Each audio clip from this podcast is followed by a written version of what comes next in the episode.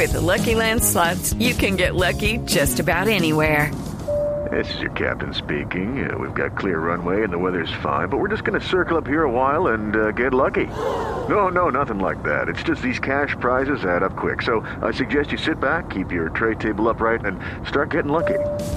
Play for free at LuckyLandSlots.com. Are you feeling lucky? No purchase necessary. Void where prohibited by law. 18 plus terms and conditions apply. See website for details. Luz María Sierra es periodista. Está en Mañanas Blue.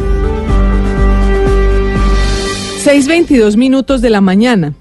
A la Jurisdicción Especial para la Paz, la conocida como JEP, se le llenó la copa con el tema de los bienes de las FARC y decidió darle un ultimátum al gobierno nacional.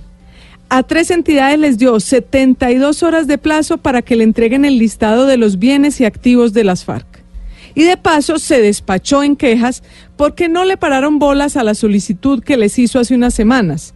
A la Superintendencia de Notariado le dice que le respondió con una evasiva. A la Fiscalía le cuestiona que diga que es información reservada y al Ministerio del Interior le reclama que ni siquiera se tomó el trabajo de responderle. Como se recordará, la lista de los bienes y activos de las FARC se ha convertido en un florero de llorente entre la Fiscalía y la JEP. Por una parte están los bienes que entregaron las FARC, que suman cerca de un billón de pesos y sobre ellos no hay discusión. El problema es con los bienes que las FARC no declararon y que la Fiscalía ha incautado. Según las propias palabras del fiscal general, son 2,3 billones de pesos desde agosto de 2016 a la fecha. Sobre esos es que la JEP quiere la lista y sobre todo quiere contar con ellos para reparar a las víctimas. Y ahí es donde viene el rifirrafe el fiscal Néstor Humberto sostiene que el acuerdo de paz quedó absolutamente claro que los bienes no declarados por la guerrilla se someten a la jurisdicción ordinaria.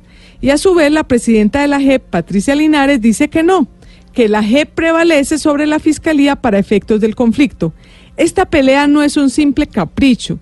Para la JEP es un asunto vertebral, porque si no tiene esos recursos, no, no podrá llevar a cabo a cabalidad una de sus tareas más importantes que reparar a las víctimas.